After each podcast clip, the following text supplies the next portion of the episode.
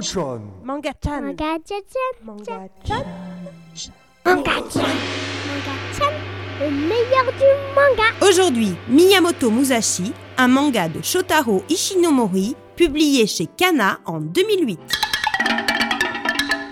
Suite à une vie de famille difficile, son père ayant répudié sa mère et imposé une nouvelle femme à la maison, Takezo, jeune adolescent, est parti sur les routes pour donner libre cours à sa révolte. Déjà doué au sabre, car son père était guerrier, Takezo va peu à peu, au hasard des rencontres, puis avec une farouche détermination, progresser dans la voie à suivre pour devenir samouraï.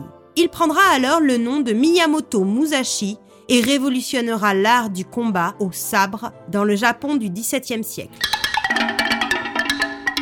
Cet épais manga, de près de 500 pages, retrace la vie du plus célèbre samouraï de la période d'Edo, qui créera l'école des deux sabres et rédigera dans les dernières années de sa vie le fameux Traité des cinq roues, manuel de philosophie et de stratégie de combat. Personnage extrêmement populaire au Japon, Miyamoto Musashi a été maintes fois mis en scène dans des biographies romancées comme dans des mangas, en particulier dans la longue et belle série Vagabond d'Inoue. Ishinomori fait partie des plus grands auteurs de manga et la démonstration de son talent est ici magistrale. Créateur de Kamen Rider, de Cyborg 009, d'une histoire au Japon en manga qui compte 55 volumes, cet auteur a exploré tous les genres du manga et en particulier le Jidai Mono, dont l'action se déroule dans le Japon féodal.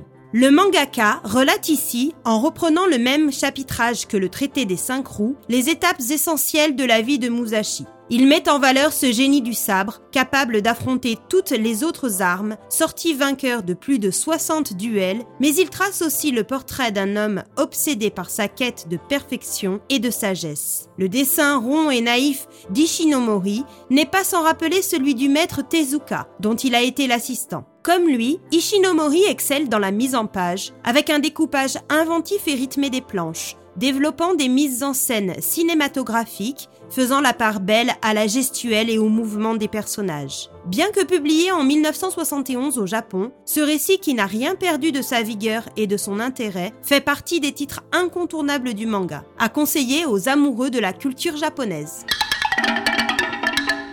C'était Miyamoto Musashi, un manga de Shotaro Ishinomori, publié chez Kana en 2010, à conseiller à partir de 11-12 ans.